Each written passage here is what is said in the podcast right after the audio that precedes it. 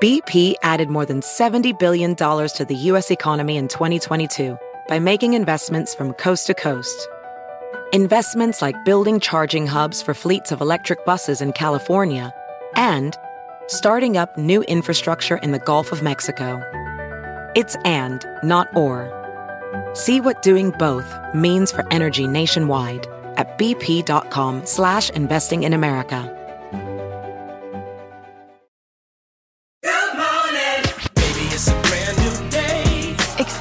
A different tomorrow with Norwegian Cruise Line. Book today and get 50% off your cruise to Alaska, Europe, and beyond. Plus, everyone can enjoy their vacation with free unlimited open bar, free specialty dining, and more. Visit ncl.com, call your travel advisor, or 1 888 NCL Cruise. Offer ends soon. Norwegian Cruise Line. Ships registry the Bahamas and USA. Restrictions apply. The rest of my life gonna start today. Hola, ¿qué tal? ¿Cómo están? Me da muchísimo, muchísimo gusto saludarlos y estar con todos ustedes en esta nochecita ya de jueves. Así es que, pues miren, ya estamos aquí listísimos para eh, poder, pues obviamente, estar con todos ustedes y hablar de música. Y miren, no sé si ustedes recordarán que por ahí del año 1988, ya finales a finales de los 80, prácticamente principios de los 90, pues Lucerito andaba, Lucerito la cantante, ¿eh? andaba ella cantando lo de Cuéntame las pecas de la espalda y con tan pocos años, y qué más cantaba en aquellos, en, aquellos tiempos, Veleta, tú no sabes, esas canciones cantaba Lucerito. Bueno, fíjense nada más, por aquellos años también, a la par de que ella cantaba, había un cantante que en esos años era muy famoso. Ahorita, pues igual ustedes dirán, ¿de quién me hablas? Bueno, resulta que había un cantante que era jovencito, como lo vemos, güerito, pues guapetoncito, dicen las chavas, pero sobre todo tenía una voz bien padre, de verdad que sí, cantaba muy bonito, pero aparte, ¿saben que En, en aquellos años cantaba una, un, una canción que decía, ¿y qué es la libertad? que juego para jugar. No sé si usted, digo, obviamente bien cantada por él. Una canción muy bonita, muy, muy, muy bonita, aquella de qué es la libertad. Hay una versión, por ejemplo, de la canción del andariego, que es una canción clásica, ¿no? De, los boleros mexicanos, y resulta que eh, Francisco Javier hizo un cover de esta canción, oigan, el mejor que yo he escuchado. La verdad es que el chavo tiene una voz increíble, pero miren, él llamaba mucho la atención a principios de los 90 porque generalmente salía a los escenarios muy diferente de cómo salían los, los rockeros, de cómo salían lo, lo, los cantantes de pop. Él salía, miren, bien vestidito, como, como un catrincito, con su trajecito, con su corbata, con, con su peinadito. Él siempre, siempre, siempre se caracterizó por, por vestir muy bien, pero además de todo, su música siempre era como una música muy inocente, como una, como una música muy, ¿saben cómo era? Como cuando Carlos Cuevas, Carlitos Cuevas, el, el cantante de boleros, inició su carrera, que ustedes, lo, si, si, se acuerdan de él, que era también pues un, un chavo, un chamaco que, que, que, para la edad que él tenía, Carlos Cuevas, cantar boleros en aquel momento, pues lo convirtió en el cantante de, éxito.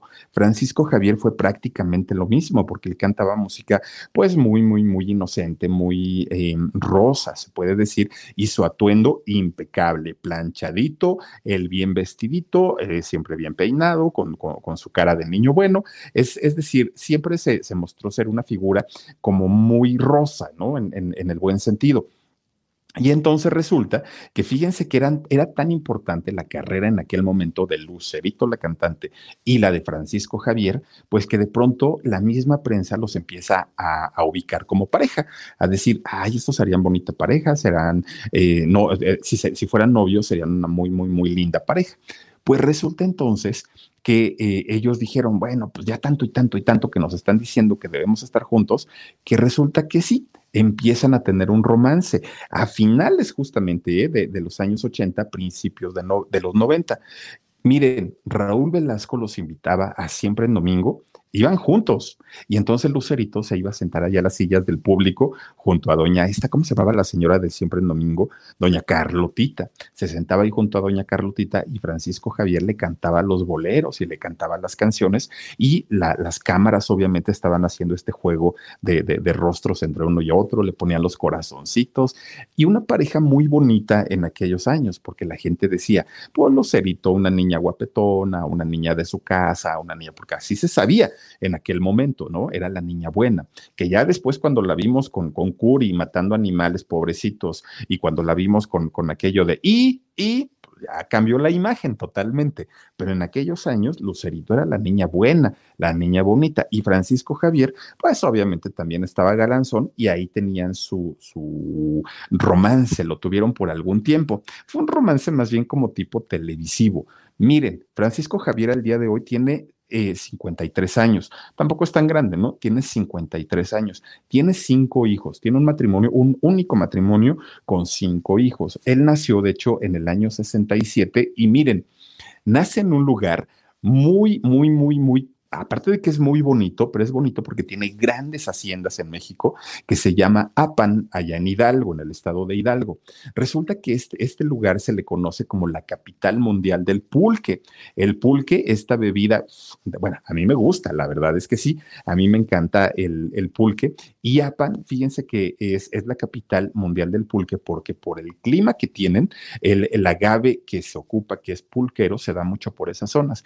Miren, yo he ido para allá Además, en la carretera, en, todo el camino que va uno, en las grandes haciendas venden aguamiel, que el aguamiel es, es la savia del, del maguey y entonces es no, no, tiene ninguna consistencia, es justamente como agua, pero es muy dulce y tiene un sabor delicioso. Bueno, a mí me encanta el aguamiel, pero el pulque de Apan es delicioso, es, es otra cosa. Hace muchos años, muchos, muchos años, Apan se caracterizó porque eh, impulsó la economía del Estado con la venta de pulque. Miren, empezaron a hacerse grandes, grandes, grandes, grandes haciendas pulqueras allá en Apan. Al día de hoy, fíjense que estas haciendas pulqueras ya no están, eh, digamos, trabajando, ya no tienen empleados, ya son otra cosa. Y de hecho, la gran mayoría de estos lugares tan bonitos, algunos son museos, algunos son eh, salones de eventos, son haciendas tan grandes y tan bonitas que dentro de la hacienda tienen su iglesia, como como lo hacían eh, los hacendados de la época de la revolución. Y entonces fíjense que actualmente pues rentan estos salones para, para fiestas, para eventos, para cosas como muy importantes y miren, de mucho dinero. Bueno.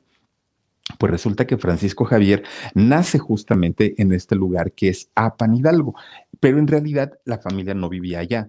Eh, nació allá Francisco Javier porque eh, su mamá, eh, bueno, no, su mamá, más bien él tenía un tío, miren, esas son las haciendas pulqueras de allá justamente de, Apan, que es un lugar maravilloso y ahí están los, magueyes que son pulqueros. Bueno, pues resulta que, fíjense que la, la, familia tenía un pariente que tenía una clínica en un hospital justamente allí en Apan. La familia en realidad, ellos vivían en Tulancingo. Tulancingo y Apan, que están ambas localidades en el estado de Hidalgo, están como a una, hora y media de camino más o menos, una hora, hora y media de camino. Pues resulta que cuando la señora empieza con sus dolores de parto, porque iban a ser Francisco Javier, resulta que el esposo le dice, mira, ¿por qué no te vas con tu pariente que tiene la clínica allá en, en Apan y que allá nazca el chamaco? Bueno, se la llevan, allá nace Francisco Javier, pero después se regresan a vivir nuevamente a Tulancingo.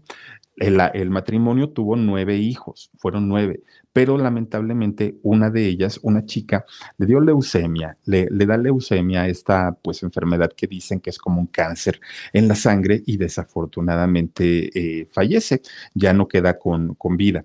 Pues miren, fíjense que la familia de Francisco Javier no es que hayan sido multimillonarios, porque no lo fueron, pero tampoco es que hayan sido pobres. De hecho, tienen familiares muy importantes y que son empresarios y tienen negocios muy, muy, muy grandes. Bueno, pero resulta que ustedes imagínense, para una familia mantener a, nueve hijos en aquel momento, más los dos ellos, papá y mamá, once integrantes de la familia. Los señores tenían que ser muy trabajadores para poder darles a sus hijos lo que eh, los hijos necesitaban.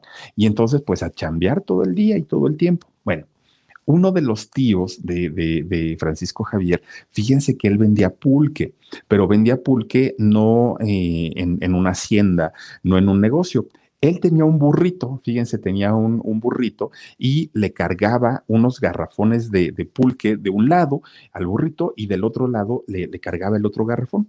Entonces ahí el señor se iba, ¿no? Por, por las calles de, de, Tulancingo y empezaba a vender pulque en las casas y ya salían los señores con un bote, ya les vendía el pulque o el aguamiel. Bueno, pues resulta que este tío el tío de, de, Francisco Javier, cuando Francisco tenía cuatro años de edad, el tío pues lo quería mucho, era su niño consentido. Y entonces resulta que le regaló una guitarrita. Y el niño, pues feliz de la vida, ¿no? Con, con la guitarra. Ese fue su primer acercamiento con la música. Resulta que eh, el tío trepaba a Francisco Javier al burro, lo subía, miren, así vendían el pulque lo subía al burrito y se iba a vender pulque. Le decía a la mamá, déjamelo tantito, nada más voy a ir a vender y ahorita te lo regreso. Bueno, pues la mamá le dijo que sí. BP added more than $70 billion to the U.S. economy in 2022 by making investments from coast to coast. Investments like building charging hubs for fleets of electric buses in California and starting up new infrastructure in the Gulf of Mexico. It's and, not or. See what doing both means for energy nationwide at bp.com slash investing in America.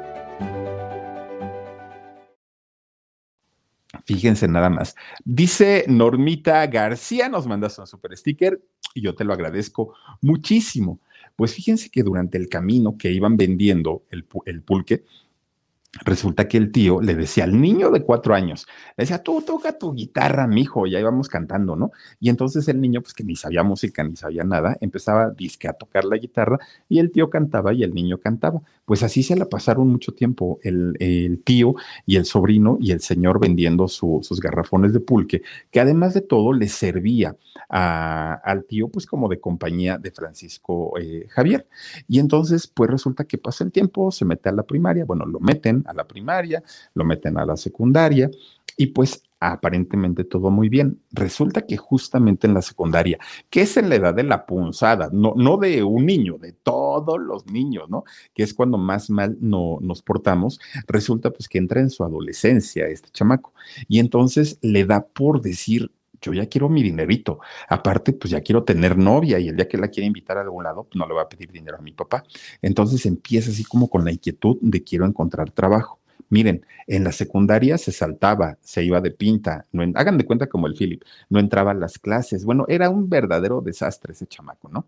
Y entonces resulta que un día, cuando él tiene 13 años, pues miren, se junta con unos chamacos compañeros de la escuela y les dice, ay, es que mis papás ya no me entienden, es que me peleo mucho con ellos, es que no sé qué. Y los otros estaban en las mismas, pues en la edad de la punzada. Vamos a salirnos de nuestras casas y trabajamos y ya nos mantenemos solos. Ellos muy valientes. Entonces se salen, se escapan de su casa y de la escuela, ¿no? De la secundaria. Y entonces Francisco, que desde aquel momento ya le gustaba el rollo de los toros, de los toreros y todo esto que tiene que ver con la fiesta brava que hoy por hoy, bueno, de verdad que yo no, no, no entiendo yo todavía cómo, cómo hay gente que se divierte viendo el maltrato a los animales. Muchos dirán que es un deporte, sí, pero pues, sinceramente para mí no lo es.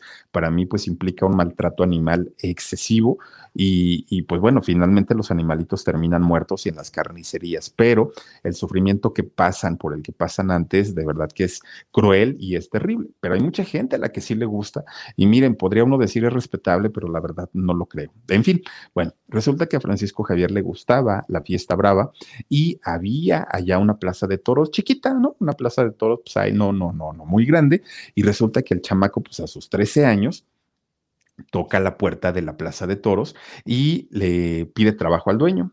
Y el dueño dijo, ay, pues este chamaco está jovencito, este chamaco trae ganas de trabajar, pues aquí me lo exploto. Y entonces lo contrata, pero miren, con un sueldo de este tamaño, ¿no? O sea, pues realmente no le alcanzaba para nada. Pero Francisco dijo, pero es que igual ya aprendo el arte y ahí no sé qué y no sé cuánto. Bueno, se quedó ahí.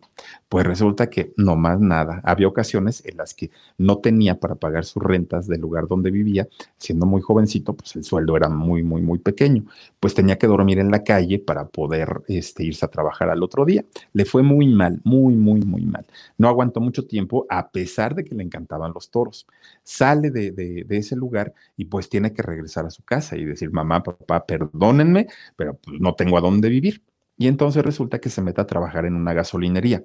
En esta gasolinería hizo de todo, era el office boy, despachaba la gasolina, hacía todo prácticamente ahí, pues porque no, no, no tenía otra cosa que hacer. Ahora, no es que sus papás le hayan exigido dinero, no es que sus papás le hayan dicho, este, oye, pues tienes que trabajar y tienes que, que, que dar dinero. No, no, no. El asunto es que lo único que los papás le pedían era que estudiara, era que, que, se concentrara en sus estudios y era todo realmente. Pero él quería tener su dinerito, por eso trabajaba. Ah, empieza a trabajar ahí en la gasolinería y resulta que este, pues su, su, papá no le exigía dinero, pero Francisco quería andar de novio y pues por eso quería dinero. Entonces, una vez que estaba en su casa, Francisco escucha que su papá y su mamá están platicando y entonces la mamá le dice al, al, papá, al esposo, oye, fíjate que este Jesús se va a ir a, a, se va a asociar con gente de la Plaza de Toros México. Imagínense.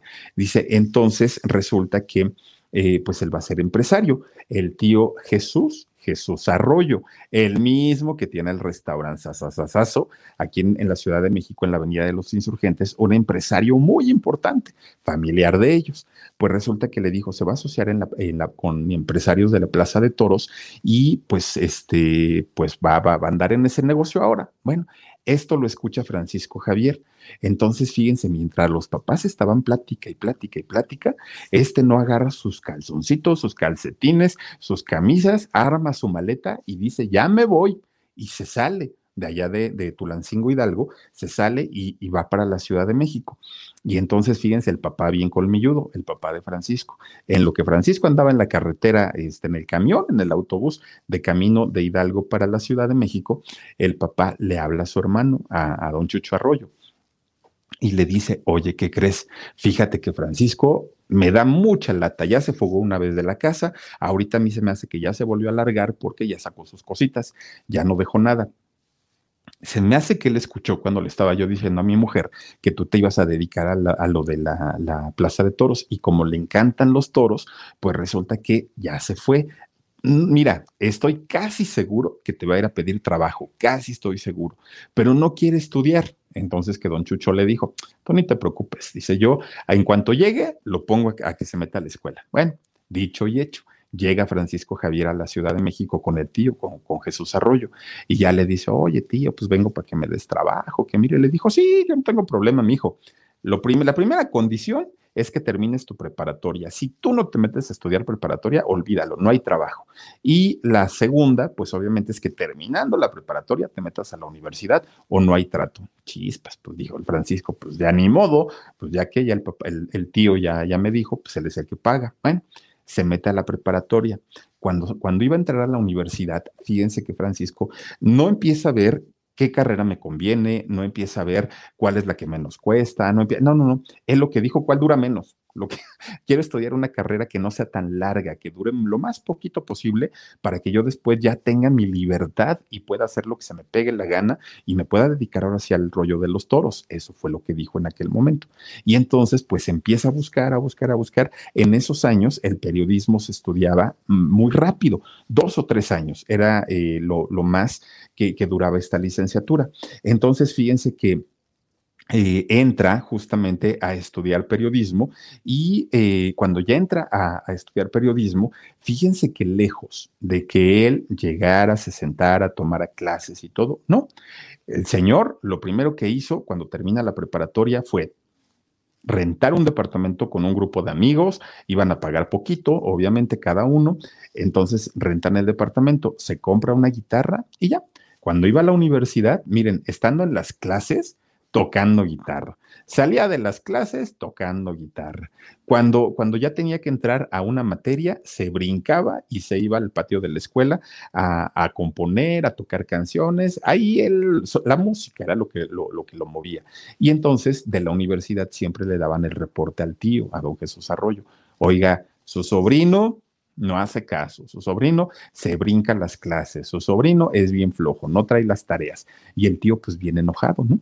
Entonces el tío pues habla con el director y le dice, yo no sé qué hacer con este chamaco y pues ahí hagan ustedes lo que tengan que hacer, si lo tienen que regañar, expulsar, lo que tengan que hacer, pero pónganlo en cintura, dijo el tío total de que un día, fíjense que estaba Francisco Javier en el patio a la hora de una de sus clases.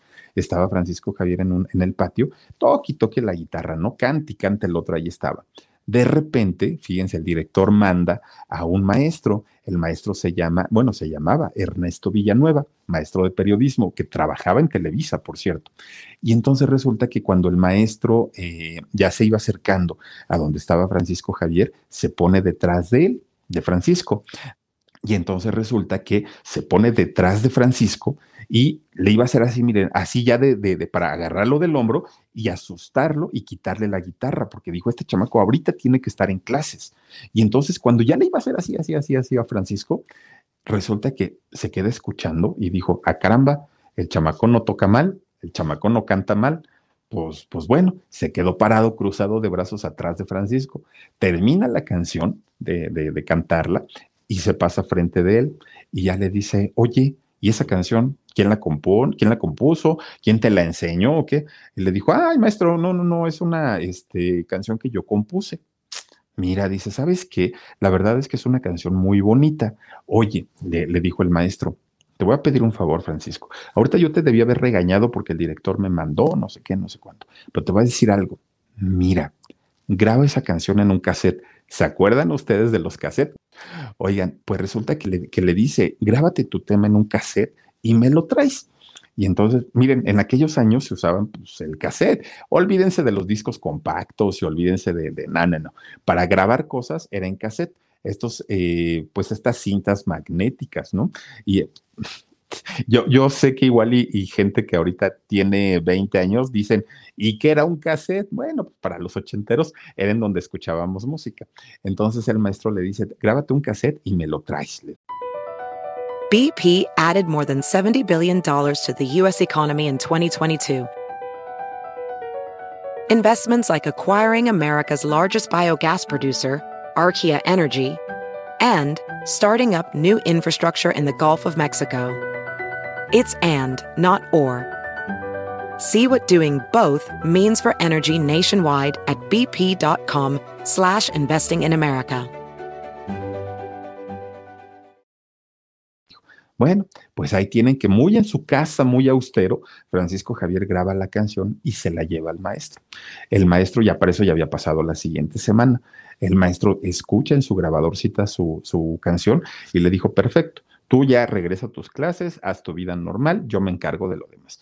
Dijo, pero Francisco Javier pensó que en realidad la quería la canción porque le había gustado y la iba a poner en su casa. Ah, ese es un cassette, para quien no lo sepa. Y entonces, fíjense, Francisco Javier pensó que en realidad, pues el maestro le, había agradado la canción, la composición y que quería este cassette solamente para ponerlo en su casa y, escuchar la canción. Nunca pensó que su maestro trabajaba en Televisa y era el jefe de información del programa Hoy mismo, que el programa Hoy mismo es lo de hoy, pero el programa de hoy, que, lo conduce Andrea Legarreta y, y, Galilea Montijo, pero en aquellos años, que era conducido por Guillermo Ochoa y por, por Lourdes Guerrero, si no mal recuerdo. Y entonces resulta que este Fíjense que llega eh, este, este maestro de, Francisco Javier, llega con Guillermo Ochoa, el periodista, y le dice, ¿qué crees? Mira, me encontré este muchacho, es bien talentoso, escúchalo, pues quién sabe, en una de esas nos sirve para el programa. Ahí está don, don Memito Ochoa, ¿no? Y entonces eh, resulta que le dice, Memo Ochoa, oye, sí es cierto, fíjate que este chamaco tiene su talento, canta bonito. ¿Por qué no? Dice, ¿y de dónde lo conoces o qué? Pues es mi alumno de la escuela. Tráetelo, dice, tráetelo y acá que nos, que nos canta unas cancioncitas. Dice, igual y pues a la gente le gusta. Bueno, pues ahí tienen que lo invitan a Francisco Javier, se presenta en el programa de hoy mismo, empieza con su guitarrita a cantar eh, en vivo, aparte de todo, y miren, pues obviamente a la gente le empezó a gustar, porque antes era por llamadas de teléfono. Empiezan las personas a llamar al foro y empiezan a decir que qué bonito cantaba, que el muchacho muy talentoso, que no sé qué. Bueno, para eso, allá en, en Hidalgo, fíjense que estaba el papá de Francisco Javier, se estaba bañando, se estaba afeitando, y su mamá pues agarra y, y pues allá en su casa prende la tele cuando prende la tele, pues no ve que el hijo está ahí metido en, en, la televisión. Miren, lejos de darles gusto, de decir, ay, qué bueno que mi chamaco está saliendo en la tele, va a ser famoso y todo el rollo. No, hombre, la señora hasta zapateaba de coraje porque decía, pero ha de venir este chamaco para acá y me las va a pagar, porque en lugar de andar de vago, debería estar estudiando. Si para eso lo mandamos y para eso está por allá en la ciudad, ¿qué tiene que andar ahí de metiche con, con la gente de la, de la farándula y del espectáculo? Un coraje que tenían. Bueno, miren, cuando termina su participación Francisco Javier de ese programa ahí en la, en la televisión, resulta que inmediatamente lo empiezan a buscar cinco compañías disqueras, cinco, empiezan a buscarlo y a decirle que si les interesaba grabar con ellos. Y entonces Francisco Javier dijo, es que pues mi intención no era ni, ni cantar, ni ser famoso, ni mucho menos, pero, pero pues lo voy a pensar. Entonces, estaba en, el departamento con, con, sus amigos, este, cuando, cuando les platica a ellos, oigan, fíjense que me están buscando de, de las compañías disqueras para grabar discos, pero no sé qué hacer, no sé con cuál irme. Estaban en todo eso cuando de repente, ¿qué creen? Pues empieza el bendito terremoto del año 85. Ah, ándale, pues la gente que lo haya vivido y que lo haya pasado en la Ciudad de México sabrá de lo que les hablo. La Ciudad de México pues prácticamente colapsó, se cayeron muchos edificios, hubo muchísima gente que perdió la vida, en fin, una tragedia tremenda, ¿no? Entonces se empieza a zarandear el edificio donde estaban ellos, quedan muy asustados, muy, muy, muy asustados. El terremoto fue a las 8 de la mañana con 19 minutos. Entonces salen corriendo los chavos, todos, y fíjense, resulta que Francisco Javier en ese momento pensó en sus papás, porque dijo, y mis papás están solitos y yo no sé si el temblor llegó hasta allá. En fin, agarra un camión y se va para Hidalgo otra vez, se rebota. Oigan, cuando él llega, pues iba pensando, ojalá que mis papás estén bien, pero además me van a regañar, me van a regañar porque anduve en la televisión y ya sé que ahorita no me van a recibir bien. Cuando él llega, se abraza con sus papás y los papás en ese momento estaban viendo en las noticias todo lo que había pasado en la Ciudad de México, pero ¿qué creen? Que se enteran en ese momento que el edificio justamente donde vivía Francisco Javier, pum, se había caído, se había colapsado. Él ya estaba con sus papás allá en Hidalgo. Entonces, pues afortunadamente no pasó nada, pero imagínense ustedes nada más el susto de decir mis cosas se perdieron, yo ya no tengo nada ahí en México y, y, pues lamentable todo lo que ocurrió. Miren nada más cómo estuvo este, este terremoto. Bueno, pues fíjense nada más, pasa un mes, un mes del terremoto. Ah, debo decir, ¿por qué se cayó el departamento ya estando Francisco en, en, en Hidalgo? Fíjense que después del terremoto de las 7:19 de la mañana hubo una réplica, pero a las 7 de la noche. Entonces, en esa réplica que hubo y que fue muy fuerte también, muchos de los edificios que no se habían caído en la mañana, que habían quedado todos agritados, que habían quedado en malas condiciones, se cayeron con la réplica. Fue el caso del edificio donde vivía Francisco Javier. Entonces, pues ya pasa todo esto pasa un mes de tiempo de que Francisco ya está en Hidalgo, está con sus papás y de pronto pues le hablan por teléfono y le dicen, oye Francisco, este te queremos invitar a la misa. Y dijo Francisco, ¿a la misa de quién? Y dijo, pues es que supiste lo del temblor y todo. No, claro que supe, pero ¿qué pasó? Pues es que no supiste que el maestro, el, maestro, este, murió, desafortunadamente, el maestro Ernesto Villanueva murió, que fue realmente quien lo descubrió y, híjole, pues se sintió muy mal, Francisco Javier. Entonces va, viaja otra vez a la Ciudad de México y asiste a la misa. Como este maestro Ernesto Villanueva había sido el jefe de información de Guillermo Ortega y en Televisa, en esta misa de un año de fallecimiento estaba ahí Guillermo Ochoa. Llega Francisco Javier a esa misma misa y pues ahí se reencuentran. ya le dijo Guillermo entre la plática, ¿no? Ya le dijo, oye, y por cierto, ¿con qué compañía disquera este, firmaste? Y le dijo, no, pues no he firmado con ninguna porque estaba lloviendo apenas con cuál me convenía. Y que se le enoja don Francisco, don Guillermo Ochoa.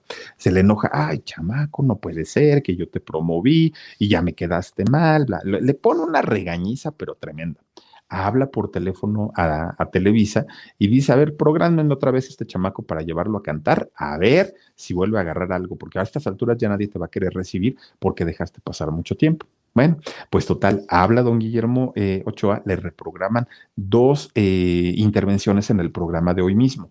Llega Francisco Javier a cantar y entonces fíjense que eh, lo reprograman. Francisco ya no vivía en la Ciudad de México, vivía en, Hidalgo, pero tiene que venir dos veces para presentarse al programa de hoy mismo. Cuando llega, bueno, más bien cuando sale del programa hoy mismo, ya no eran cinco las eh, compañías disqueras que estaban interesadas en él ya eran nueve. Y nueve compañías que además de todo, muchas de ellas eran internacionales, que eran compañías de otros países que querían obviamente pues que, Francisco Javier tocara eh, con ellos. Pues total, finalmente se decide por una compañía de España. Una compañía de España lo contrata y ¿qué creen? Que le dice, mira, Rafael Pérez Botija va a ser tu productor del disco. Pues imagínense Rafael Pérez Botija, que había hecho todos los éxitos de José José en aquel momento, como la canción de Preso, Me Basta, Volcán, Payaso. Uf, podemos decir cantidad de canciones de eh, este personaje, Rafael Pérez Botija. Le graba su primer eh, disco a, a, Francisco Javier y empieza a tener éxito, ¿no? Lo empiezan a invitar a programas de televisión, a programas de radio. A partir de ahí, pues ya tuvo como, como un poquito más de presencia en los medios. Ya tenía su buen dinerito, porque pues obviamente ya le pagaban. Miren, cuando ya tiene el dinero en la mano, empieza a poner muchos negocios que después, pues la gente decía que no eran como muy, muy transparentes. Eh, empieza a asociarse, por ejemplo, con una, eh, ¿cómo le llaman esto? Con una agencia de viajes, con una agencia de viajes y se queda como socio.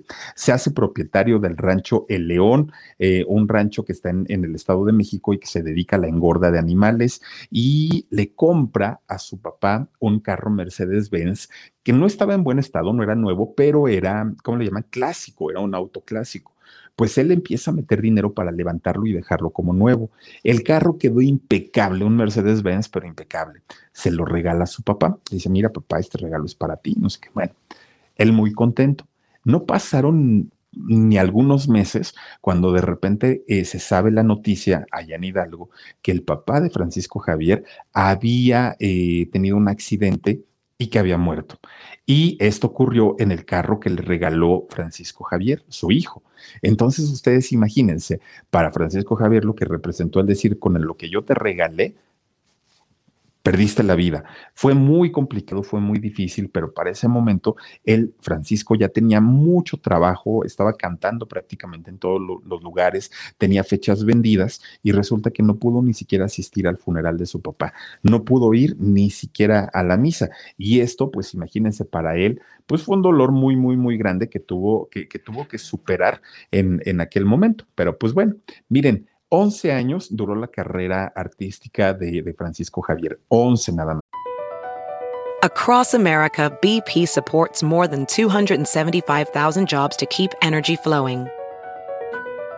Jobs like building grid-scale solar energy in Ohio and producing gas with fewer operational emissions in Texas. It's and, not or. See what doing both means for energy nationwide at bp.com slash investing in America.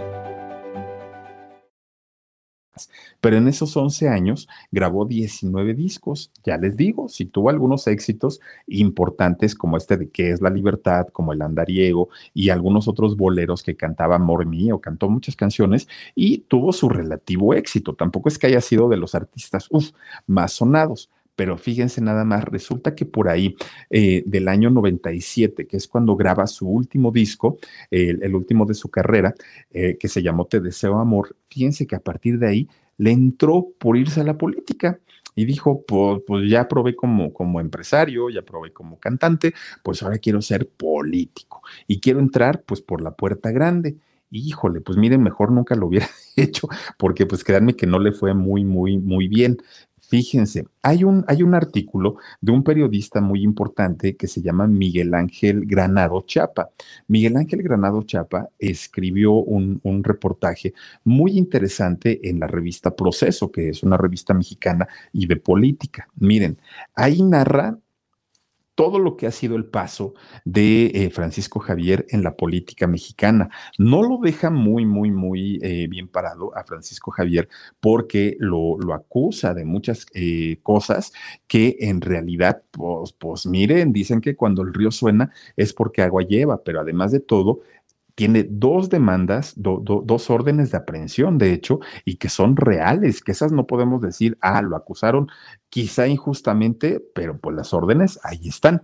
Ahora, ¿cómo se ha librado? Ahorita les voy a platicar. Miren, de hecho, Francisco Javier empieza a, estar en el rollo de la política con el partido Convergencia. Es con el primer partido que él se alía y empieza a buscar candidaturas, ¿no? Para, eh, representar a su estado, para representar a Hidalgo en la Cámara de Diputados, como senadores y todo esto.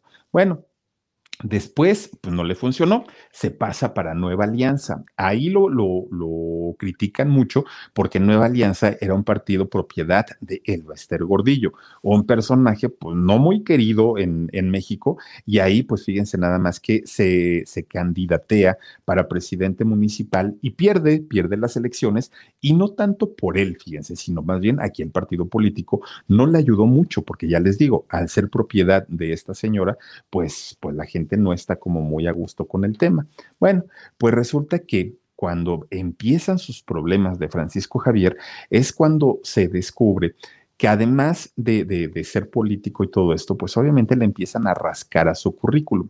Bueno, de entrada no terminó su carrera como periodista porque pues empezó con el rollo de la cantada, pero además de todo, él en su currículum ponía que había hecho diplomados en eh, la Universidad Anáhuac de la Ciudad de México. Y entonces resulta que cuando empiezan a rastrear, pues dicen, ah, ah, pues creo que no. Entonces él se da cuenta inmediatamente y quita de su currículum esa parte que había puesto. Entonces desde ahí le empiezan a echar ojo, como a decir, a ver, o sea, primero sí y luego no y luego no sé qué, pues ya como que la gente empezaba a tener sus ciertas dudas de lo que él decía. Pues miren, Después viene que Felipe Calderón, que fue presidente de México, pues también en ese momento le brinda el apoyo siempre y cuando se pasara al PAN. Entonces, pues ya iba por su tercer partido político. Y entonces resulta que lo candidatean para eh, diputado por Tulancingo y que creen que ahí como tenía todo el arsenal de apoyo eh, del PAN, ganó, ahí sí gana. Pues miren, cuando ya iba a tomar así su, su puesto y a decir ahora sí yo voy a mandar y voy a tomar decisiones y esto, ¿qué creen? Pues resulta que no lo hacen a un lado, le dicen, mira, en realidad, pues no es que necesitemos que tú tomes decisiones, ya hay quien lo haga por ti, queríamos que pues, tú ganaras para que la gente nos diera el voto, ya no lo dieron, entonces pues ahora sí, si quieres vete a tu casa, descansa, de todas maneras te vamos a pagar, no te preocupes, pero pues lo que queríamos era tu imagen y tu nombre. ¡Pum! El trancazo para Francisco Javier. Y entonces lo que sucede es que se hace independiente. Dice, ya ni con el Convergencia, ni con la maestra Gordillo, ni con el PAN, me traicionaron, mejor me hago como independiente. Dice Muñoz Sisters, dice, ¿quién te hace los dibujos que pones? Se ven bien. Ay, mi queridísimo eh, Muñoz Sisters, fíjate que los está poniendo Omar y él es el que se encarga de la producción. Pero bueno, este, ahorita le pregunto ya que nos diga a ver cómo, cómo los consiguió. Fíjense nada más. Entonces se queda muy desilusionado Francisco Javier porque dice, caramba, nada más me utilizaron y ahora yo qué voy a hacer. Y entonces cuando ponen a otro lugar, pues ya les digo, él, se va como independiente. Ahora, como ya después como independiente no tenía pues lo suficiente en cuestión económica, no se fue a apoyar a la Bastida, a este, eh, ¿cómo se llama? Francisco La Bastida, que fue candidato a la presidencia por parte del PRI ahora ya estaba en el PRI y estaba dándole todo el apoyo. Pues resulta que Francisco Labastida no ganó, ¿no? Este, ganó, creo que en ese entonces fue Vicente Fox, el, el que ganó en, en, esta presidencia, que fue en el año 2000. Y entonces, fíjense, Francisco Javier ya no cantaba, ya había descuidado todos sus negocios que había tenido porque eh, pues se había dedicado a la política, pero en la política tampoco le fue bien. Entonces, dinero ya no tenía, ya no había. Entonces había otro diputado al que él conocía, al que conocía muy bien, Francisco Javier, y que tenía su buen dinero, como la mayoría de los políticos. Y entonces, fíjense, se llama eh, César Islas Hernández, este diputado llega Francisco Javier y le, empieza a platicar todas sus tragedias. Oye, ¿qué crees, César? Fíjate que no tengo dinero, me ha ido muy mal, no sé qué, no sé qué. Y le dijo, no te preocupes, necesitas dinero, yo te puedo prestar. Y dijo Francisco, pues mira, tampoco es que necesite tanto. ¿Cuánto quieres? Le dijo César. Pues unos 700 mil pesos. Ay, caray, bueno, pues, pues, sí, qué bueno que no era tanto, ¿no? Le presta los 700 mil pesos eh, este muchacho César a eh, Francisco Javier. Bueno, pues está bien, le firma los pagarés, todo muy limpio, todo muy transparente y según la revista Proceso, resulta que en una ocasión que ya se le estaba venciendo el pago para, para este, eh, dárselo como, como abono, resulta que Francisco Javier no tenía y entonces dice, chin, ¿y ahora qué voy a hacer? Y entonces, en lugar de hablarle a, a su amigo, pues dice, se empieza a esconder no dar la cara y no dar la cara. Entonces el amigo se empieza a preocupar y dice, ah, caramba, pues si, si me tranza y si ya no me regresa mi dinero, ¿qué hago? Y entonces, fíjense nada más, Resulta que la versión de, de, este artículo de la revista Proceso es que Francisco Javier contrata a, a, tres ya personas que trabajaban ya con él, pero son tres, le habla con ellos y les dice, miren, échenme la mano, hay que darle un susto a este muchacho para que no me siga cobrando porque no tengo dinero. Entonces, ustedes levántenlo, tráiganmelo y aquí lo voy a hacer que me firme unos papeles en donde ya diga que yo ya le pagué todo. Y si se resiste y pues si se tiene que ir al cielo, ni modo, ustedes no se preocupen. Así, esa es la versión de la revista Proceso. Y entonces que estos muchachos cumplen la orden de, Francisco Javier, van y buscan a este diputado César y resulta que cuando ya lo están eh, tratando de, amagar para llevarlo secuestrado, porque esa es la palabra, resulta que la policía interviene, lo descubre la policía y entonces, pues como, como entraron en pánico, porque aparte ni siquiera es que hayan sido secuestradores profesionales, entran en, en pánico, los detienen. Cuando los detienen, estos muchachos dicen, es que nosotros solamente actuamos porque el patrón nos mandó. Y entonces dicen, ¿y quién es el patrón? No, pues, pues el señor Francisco Javier Berganza tómala. Pues entonces eh, van por, por Francisco y le empiezan a cuestionar toda la situación, todo lo que había pasado. Evidentemente él negó absolutamente todo, pero le libran una orden de aprehensión, fíjense nada más. Y entonces resulta que Francisco Javier, pues así como de, ¿y ahora qué hago? ¿Ahora cómo me zafo de esto? Bueno, él tenía que pagar esta deuda.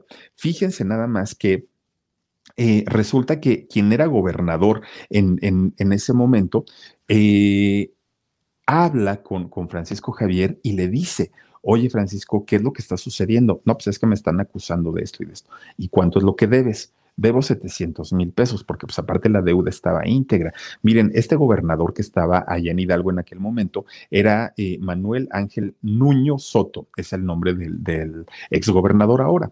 Y entonces se dice que este gobernador del dinero del pueblo, del dinero de los impuestos de la gente, le paga a César los 700 mil pesos que Francisco Javier le quedó debiendo. Y entonces retira la denuncia y pues ahí queda, ¿no? La pudo librar de esta manera, pagando la deuda con el apoyo y la ayuda de su amigo, el gobernador de ese momento. Bueno, pues hasta ahí ya digamos que estaba como tranquila la situación, como tranquilo el asunto. Bueno, pues como sea, dice, pues ya, ya, este, ya la libré. Cuando la gente le preguntaba y sobre todo los medios, él decía, pues que no era cierto, que esta, que esta versión no había sido así, que no sé qué, pero la orden existe. Ahora, fíjense, pasa el tiempo y resulta que una mujer. Across America, BP supports more than 275,000 jobs to keep energy flowing. Jobs like building grid-scale solar energy in Ohio and producing gas with fewer operational emissions in Texas. It's and, not or. See what doing both means for energy nationwide at bp.com slash investing in America. Acusa a Francisco Javier de haberla violado de haber abusado sexualmente de ella, que la subió a un coche y que en el coche abusó de ella sexualmente. Bueno, pues miren, empiezan nuevamente con las pruebas, obviamente eh, periciales y, y, de todo con esta mujer, y pues resulta que le vuelven a mandar otra orden de aprehensión en contra de él por este delito que fue una, un, una, violación. Nuevamente, Francisco Javier niega absolutamente todo, dice que no fue así, que no ocurrieron así las cosas. De hecho, Francisco Javier comenta que la mujer posteriormente se arrepiente, que ya dijo que no había sido cierto, que no sé qué, que le habían pagado, que sus adversarios políticos, ya saben, ¿no? Todo, todo el asunto lo politizó, pero finalmente la segunda orden de aprehensión también la libró, también ahora. Fíjense que cuando eh, estaba con, con el, la candidatura del PAN para eh, la, la, gobernatura del estado de Hidalgo, pues estaba también contendiendo en aquel momento Omar Fayad. Omar Fayad, eh, el actual esposo de Victoria Rufo, la actriz, ¿no? Actriz de Televisa, pues estaban los dos. Oigan, no se empiezan a echar sus habladotas, pero unas habladas que se, se, echaban, obviamente, pues cada uno defendiendo su postura política. Pero miren, lo que no le gustó a Omar Fayad es que se metieron con su, eh, sus gustos sexuales, ¿no? Y entonces Francisco Javier le habló de una manera, pues así como que muy, muy, muy extraña. A ver si lo tenemos, Omar, eh, avísame, porfa. Aquí la parte donde Francisco, pues acusa al, al eh, candidato en ese momento, Omar Fayad, pues de algunas situaciones. A ver, échale. Yo respeto las preferencias sexuales y de religión de todo mundo. Si tú eres homosexual o no, es un tema que yo voy a respetar toda la vida. El problema es mentir, no decirle a la gente. Ese es el problema. Nada más. Ahí está, ¿no? E eso fue lo que dijo eh, Francisco Javier de Omar Fayad, pero Omar Fayad, chéquense la forma en la que le responde a Francisco Javier. Se lo responde de una manera que uno sí dice, ah, caramba, porque le recordó algunas cosas de su pasado. Si ya lo tenemos, chécale por ahí. Este, Omar o Dani, échalo por. Y bueno, el del PAN iba bien porque no se había metido con nadie, pero este, ¿qué, qué cosas dijo al final me parece verdaderamente puerco, no es de un hombre honorable, porque además yo no había dicho nada de él, pero él sí está acusado de violación y estuvo acusado de secuestro, anduvo prófugo de la justicia. Yo nunca había dicho nada de él, ni de sus ranchos, ni de sus propiedades, ni de cómo se han dedicado ambos a lucrar con las candidaturas. Viven de eso. Fíjense nada más ustedes, chéquense nada más. Lo, ahora sí que lo, que se comenta ya en estos, pues en estas esferas tan altas de la política, y esto le costó la, gobernatura del estado de Hidalgo a Francisco Javier. No quedó, ganó el PRI finalmente con eh, Omar Fayad y que es el, actual gobernador de, allá de, Hidalgo. Y fíjense nada más, con todo y todo, pues todavía no quedó tranquilo en el sentido de, eh, pues ya me voy a retirar de la política y voy a retomar mi carrera o, mis negocios. No, no, no. Francisco Javier todavía el año pasado se quiso postular, pero ahora por Morena, ahora ya no por el Panal, ahora ya no por Movimiento, ya por ninguno de esos. Ahora dijo, ahora voy con Morena, porque pues yo este, creo en la 4T y entonces busca una candidatura justamente para ser el presidente municipal de allá de, de Pachuca en eh, Hidalgo algo. Entonces mete toda su documentación que les piden los partidos políticos y resulta que cuando ya le iban a dar su, su acta para poder él contender en las elecciones y tener un presupuesto para poder financiar su campaña, pues resulta que me lo rebotan y le dicen, no señor, usted no puede participar en la política porque tiene todavía una demanda vigente que en el 2006 usted violó a una señora. Y entonces hasta que no se aclare todo y hasta que no se cierre el expediente, podremos decidir si lo queremos o no lo queremos. Y entonces queda totalmente fuera de la política hasta el momento este eh, Francisco Javier. No, no sé realmente cuál es la necesidad de querer tener un puesto político, si como cantante, pues realmente no es que haya sido Luis Miguel, ¿no? Pero le iba muy bien, hacía sus conciertos, hacía sus giras, estaba pues en, eh, pues vigente dentro del gusto de la gente y sobre todo de las chicas. Y miren, ahora venir a estar en la política y tener todos estos problemas que, por los que ha pasado, lo, los cuales él ha negado todo, ¿eh? En todas las entrevistas él dice que no, que no es cierto, que él nunca lo hizo, que no lo haría, que él estaba para servir al pueblo. Él comenta todo esto. La realidad Pues miren, los hechos dicen otra cosa totalmente distinta y le ha costado muchísimo, muchísimo. La gente en Hidalgo, pues hoy por hoy ya no lo apoyan, ya no tiene como ese respaldo que tuvo en un principio después de su carrera y después de cantar, eh, ¿qué es la libertad? Un, un sueño para soñar, decía. Y muy bonita canción, ¿eh? Aparte de todo, pero pues desafortunadamente, pues no, no, no lo aprovechó o no le gustó simplemente, pero pues ahí quedó la historia musical de Francisco Javier y ahora en la cuestión política, pues miren nada más, tampoco es que sea como muy aceptado, tampoco es que sea como muy querido, pero pues bueno, ¿qué le hacemos? Ahí están las cosas con este eh, muchacho Francisco Javier y pues bueno. Por lo pronto, pues hasta ahí queda esta historia. Ojalá se, se acuerden todavía de él y, recuerden algunas de sus canciones. Y si no, ahí búsquenla en el YouTube y se van a encontrar con muchas canciones muy padres de eh, este cantante Francisco Javier sobre todo que tuvo éxitos en los años 90, ¿eh? es cuando, cuando tuvo mayor éxito. Dice por aquí Mari Durán, Fili, pero Morena apenas se cambió. Yo lo vi a principios del año pasado o andaba buscando la candidatura de la alcaldía de Pachuca según la tenía segura. Es que lo, lo o sea, haz de cuenta que pasó más o menos como lo de Carlos Villagrán, que él ya se daba como candidato pero en realidad le negaron el registro porque pues tenía esta situación de, de, de la violación y en el caso de, Carlos Villagrán fue porque su partido salió con otro, se, se aliaron pues y eh, pues ya no que, quedó fuera Carlos, pero en realidad busca siempre la manera de quedar como político. Dice Nest Castillo, dice saluditos Philip con tiempo, ya mero cumplo. Ay, ¿cómo crees? Dice, felicítame el 26 de febrero, 65 años. ¿A cómo estamos hoy? Porque cumples el 26. A 19, 18. Ajá. Suri River dice: Hola, mi guapo, besitos hermoso. Gracias. Dice: Salúdame si puedes. Claro que puedo. Yo te mando muchos besos. Dice también Abigail Lacumulco. ¿Cómo no me, como no me saludas, me tendré que ir a dormir y da, ¿qué dice? Y dame las buenas noches porque si no, el coco me comerá. Abigail Claro que te mando muchos besos y gracias por acompañarnos. Esther Zamudio, eh, saluditos, Philip.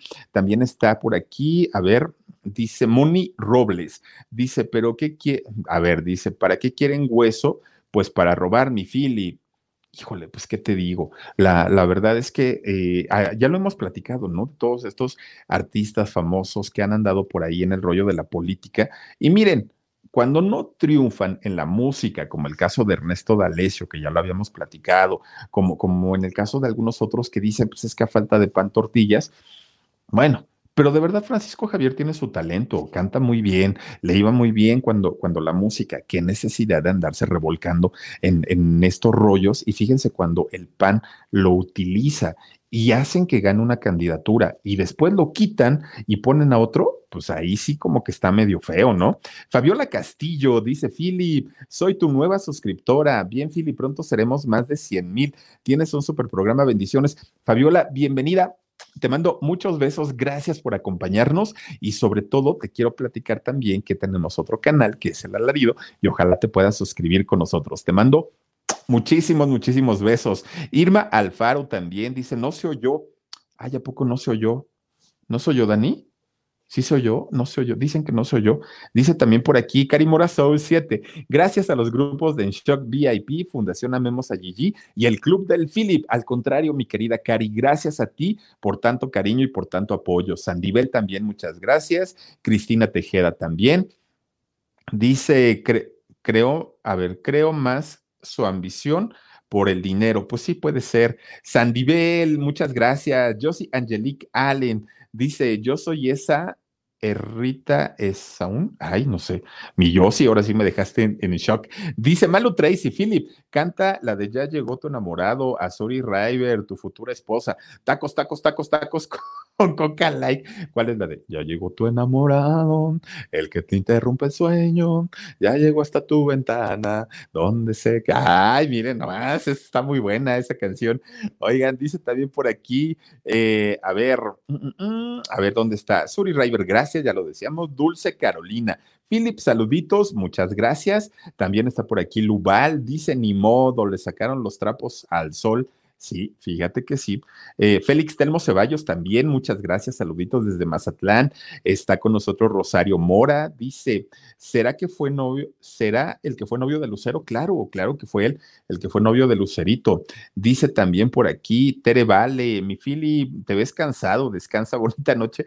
Besitos, Felipe de Jesús. Es que ya estuvimos en tres en vivos, hicimos el de las dos de la tarde 8 de la noche y 10 y media. Entonces ya ahorita ya decimos, ah, pero no, no, no, yo feliz de la vida, ¿eh? Nos podemos seguir mucho tiempo. Antonia Temo, Temol, sí, dice, ojalá siguiera cantando. Fíjate que sí, canta bonito. Busquen la del andariego con Francisco Javier, de verdad se van a enamorar de, de la voz y de la manera como la canta. Luna Caracol, dice Felipe, escucha el tema, me fue a ver, me, me, fue, es de los mejores temas de Pancho Javier. Ay, fíjate, lo voy a poner.